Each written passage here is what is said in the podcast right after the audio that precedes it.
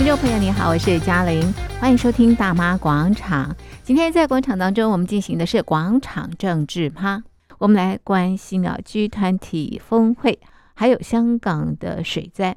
邀请的来宾是台北海洋科技大学通识中心教授吴建中吴教授。吴教授，你好。主持人，各位听众朋友，大家好。好，今天我们来谈谈这个习近平。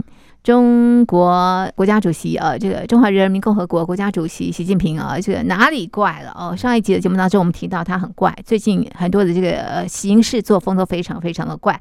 我找到一个怪，就是呃，他不出席这个国际会议。好，比方说 G 团体啊，那 G 团体这个峰会呢是在印度举办啊。那么这一次啊，中俄的领袖都没有出席，俄罗斯可以知道了，普亭为什么不出席啊？但是这个习近平。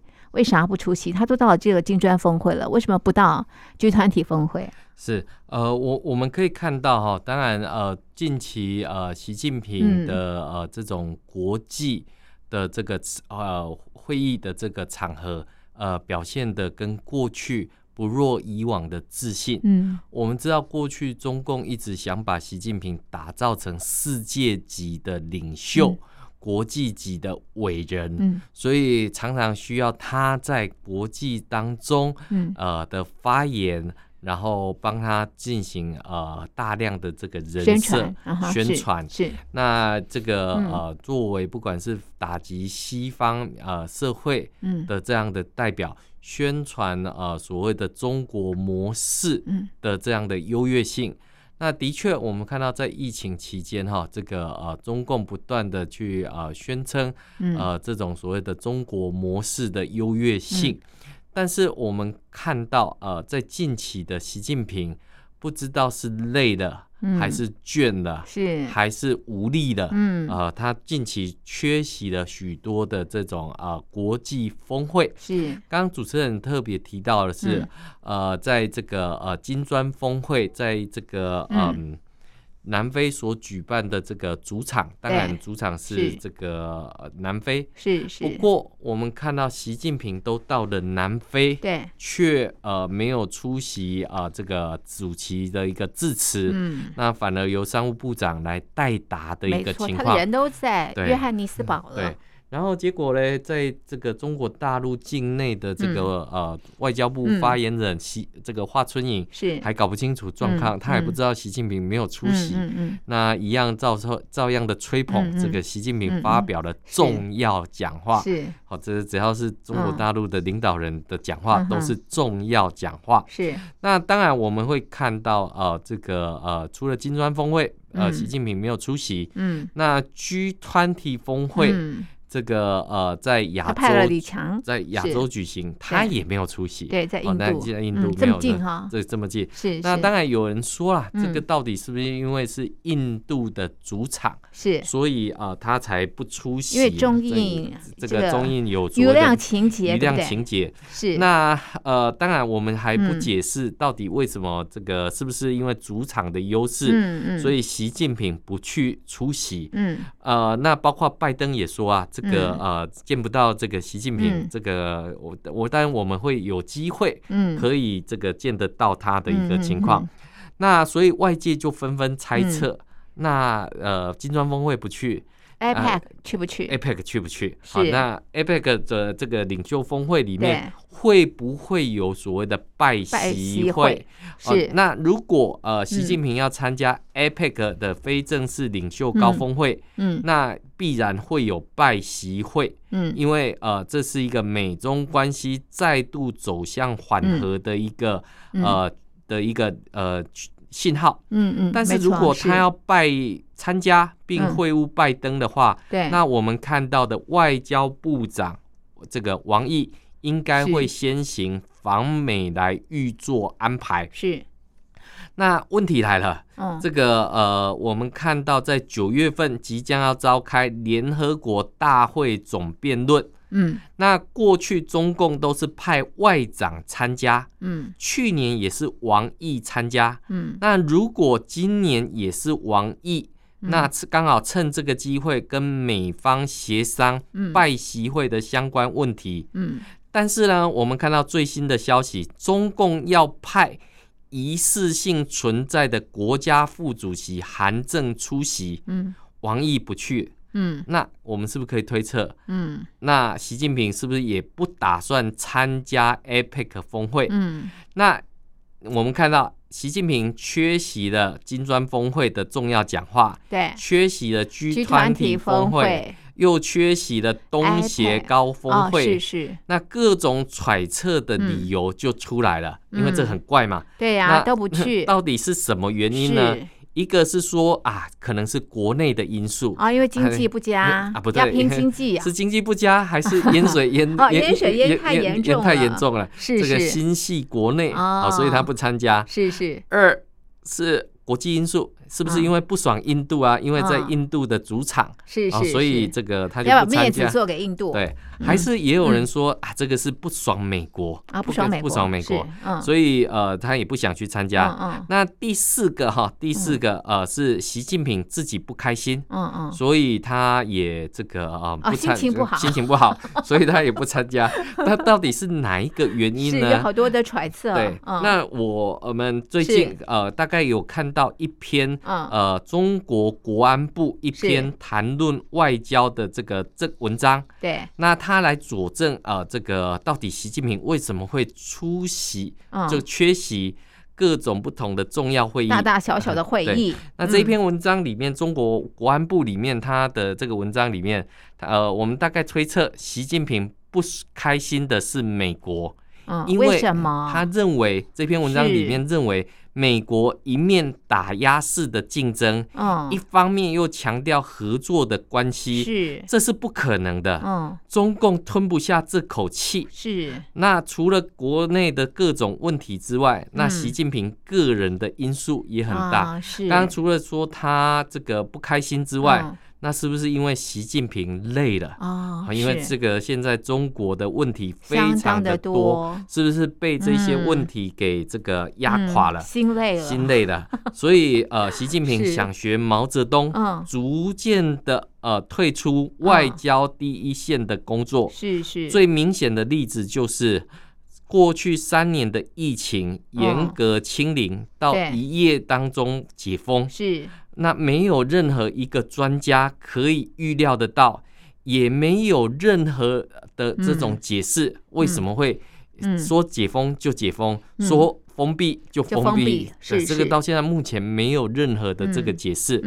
不过我个人是这样子判断的是。呃，其实不管是中共要派韩正去出席，嗯、或者派商务部长去讲话，对，其实这都凸显的哈，凸显了中共喜欢更改剧本的这个老特性。他自己写剧本，对，嗯、那让其他国家措手不及。来取得所谓的外交筹码，嗯，好，外交筹码，嗯，那所以我们看到，不管是缺席 G20 峰会，嗯，那北京没有交代为什么习近平会缺席啊、呃，这个呃 G20 峰会，对，那不过外界当然呃，第一个是把它谈，就是呃聚焦是在，嗯，因为这一场主办国是印度，印度，所以这个是印度的主场，嗯，他不想去给印度添光，嗯，是，所以这个他也不想去在这个呃。G20 峰会。是，而且他认为习近呃习近平如果到 G20 峰会，对，因为这一场呃这个普丁也缺席，是，所以有没有可能外界就把这一场的这个焦点？聚焦在这个乌俄战争之下，习近平或中共的这种外交角色的这种情况，嗯，那所以我们会看到呃各种不同的猜测，就呃不断的出来，嗯，不过我们想啊，这个一向以大国领袖自居，嗯，绝对不会放弃在国际舞台上面的露脸哈，嗯，这个露脸，那突然间消失的一个情况，外界都在问。习近平到底怎么了？是，其实我们从历史上面来看，在习近平上台之前的二零一二年九月，即将要到呃这个登上大位，时任国家副主席的习近平，就曾经突然消失过两周，是，而且放了这个克希拉蕊的这个这个当时是国务卿是。的这样的鸽子，是。那。呃，我们可以看到哈，我们可以看到，在当时的希拉蕊也是非常错愕的。嗯、那临时由当时的这个国务院副总理李克强来代打。嗯，那这个原因有非常多的这个讨论。嗯、是。那我们当然可以看到哈，这个呃，习近平缺席。国际重大的会议，不过他没有消失。嗯，我们还看到他去什么？呃，比如说他跑去新疆啊，哦、他还跑去什么灾区来做这个视察等等。对啊，在大陆内部，他也到处走，也到了这个东北开会嘛。对对，他直奔新疆听取简报，嗯，又回北京参加全国归侨。侨眷代表大会，他也很忙，又见了这个非洲贝南总统，跟国际红十字会主席，也接见了外宾，对，也接见了许多的外宾。是，所以呃，我们当然看到近期有许多的猜测了哈，有猜测。对，那刚刚除了讲说国外的因素跟国内的因素之外，嗯，那当然呃，这个比较学术上面来讲的话。呃，这大概有五种的一个讨论哈，有这个有第一种叫做健康说啊，这个他可能习近平的健康？亮了红灯。哦，是。那第二种叫攘内说啊，攘内说，那就是现在中国大陆内部有这么多的事情，所以可能还是留在国内好一些些。那第三个是反印度说了哈，那第四个当然就反美说。是。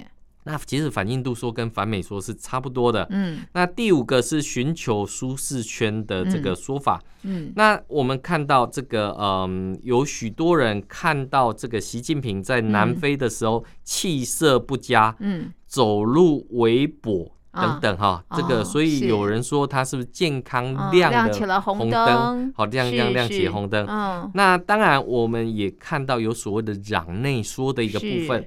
所以攘内说是指说，刚呃，我们之前节目也曾经聊过哈，日经的记者这个中泽科，他有篇专访的文章，就提到这个有这个所谓的呃元老，嗯，斥责这个习近平，是，所以他必须要攘内的一个情况。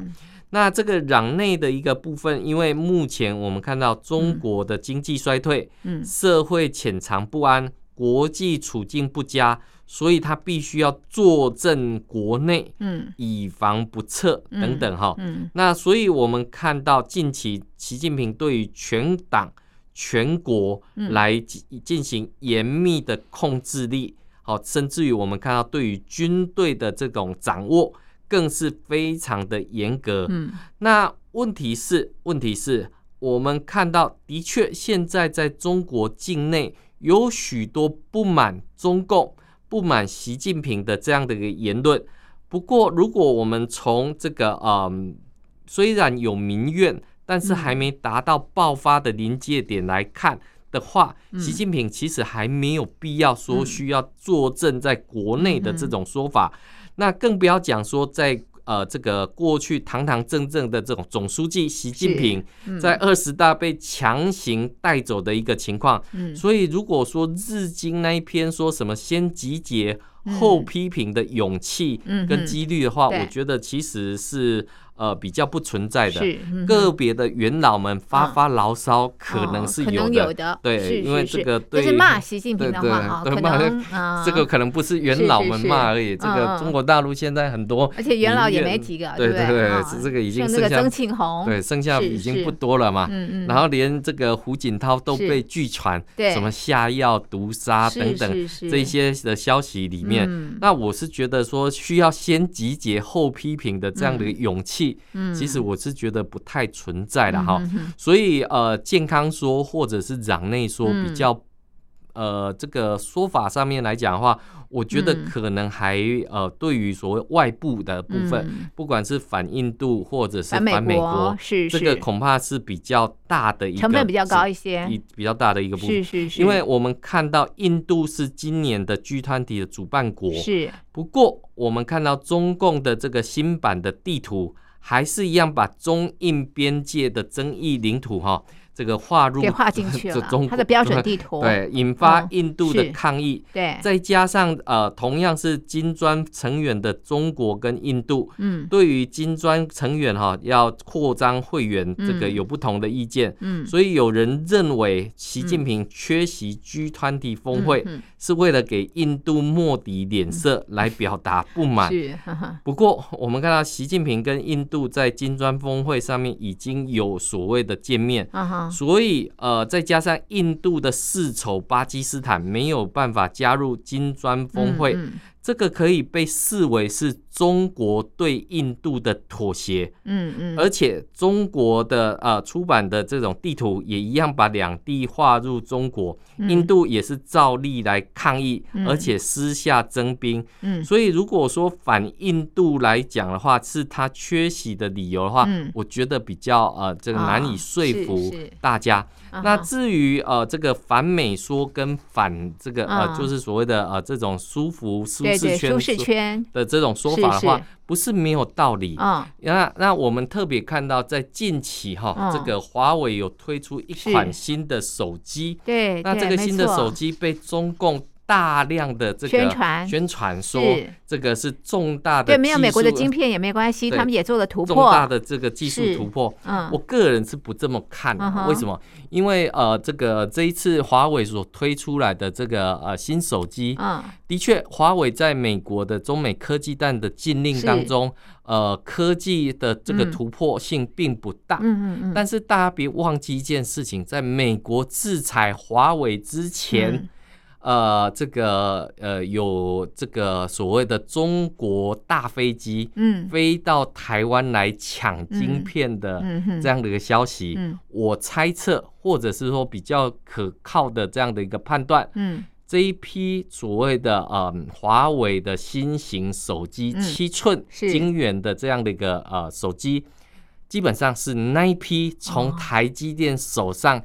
抢到的最后一批七寸的晶圆，这也就是 中共的这种科技战的的极限发挥之至，他也把那片晶片发挥到最棒的这个阶段。但是接下来他一样没有 SMO 的这个光刻机的时候，那他就一样没有办法，就没有下文，所以没有下文，所以反美。当然有道理啊，那所以对这个呃习近平来讲的话，这个不按牌理出牌，这才是他在国际当中，嗯。呃这个呃有点欲盖弥彰嘛，对，这取得这样的一个谈判筹码，对，你希望我来嘛，那我不来，那你是不是就要有更多？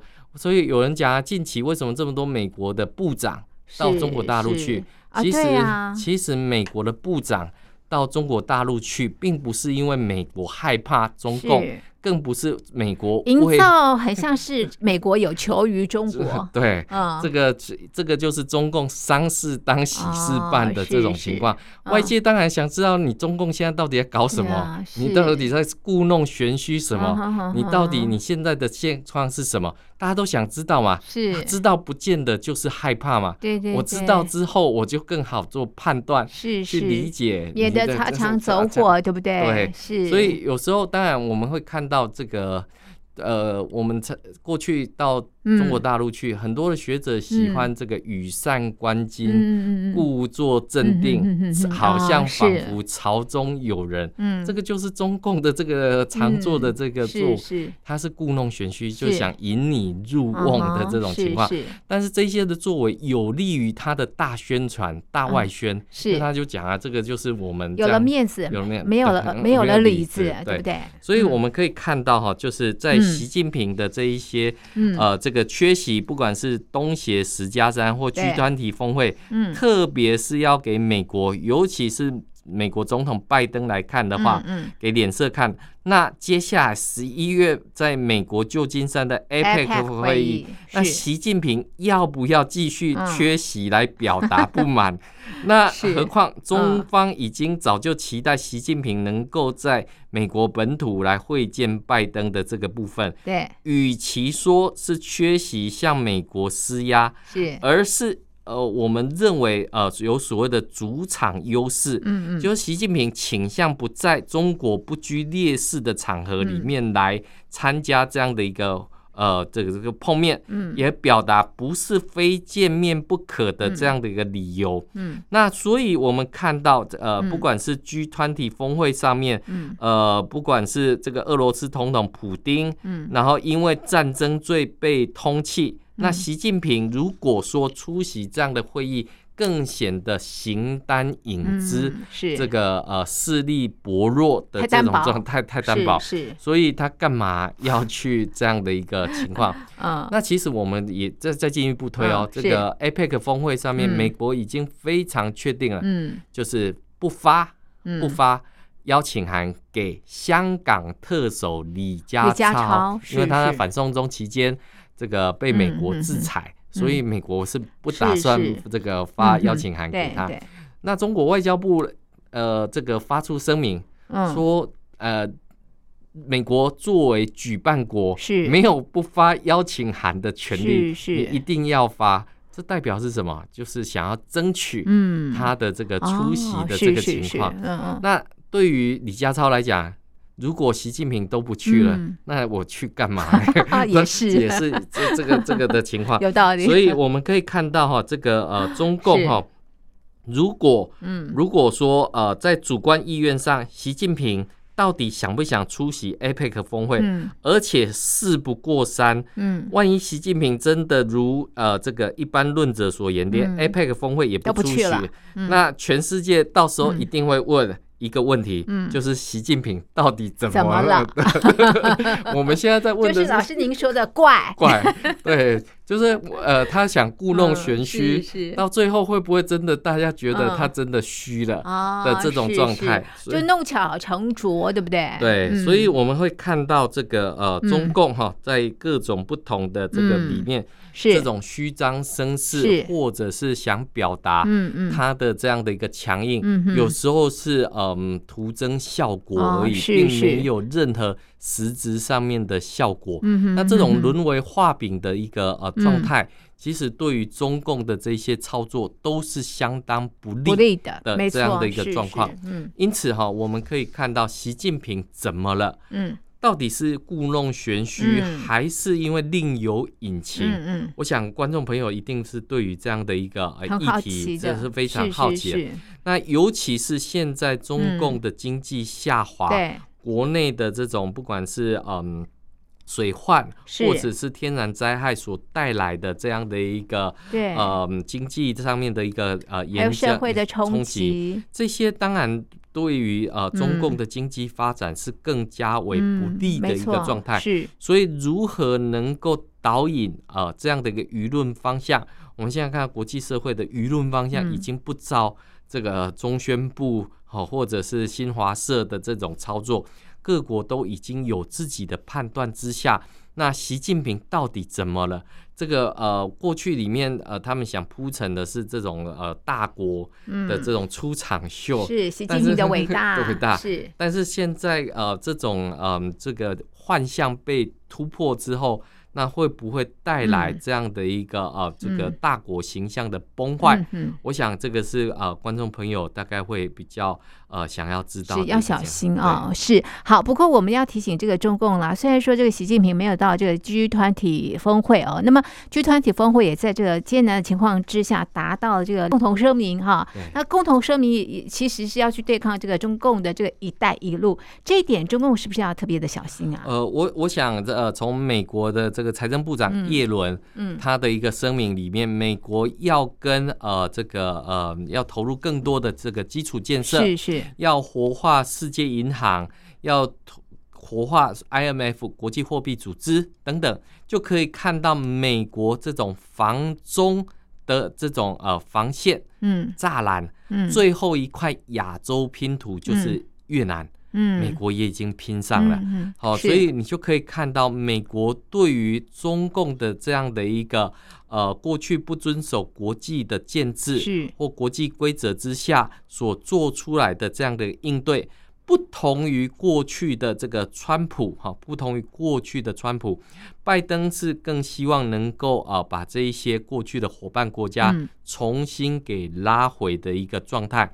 那当然，我们也看到，就是同盟国家里面，由于价值的相同，嗯、所以紧密结合的这个状态。是是。那尤其是现在民主跟共和党，嗯，也许在国内政治上面有各有不同的歧义跟判断、嗯。没错。但是对于呃国际情势里面防堵中共，嗯，或者是防范中共的这些做法，嗯，已经呃有了这样的一个共识觉的时候，嗯、那我相信啊。呃这个中共是很难透过各种的小手段，或者是呃，这个没有实物作为，光靠一个承诺就可以改变呃过去这种拥抱熊猫派的这个认识。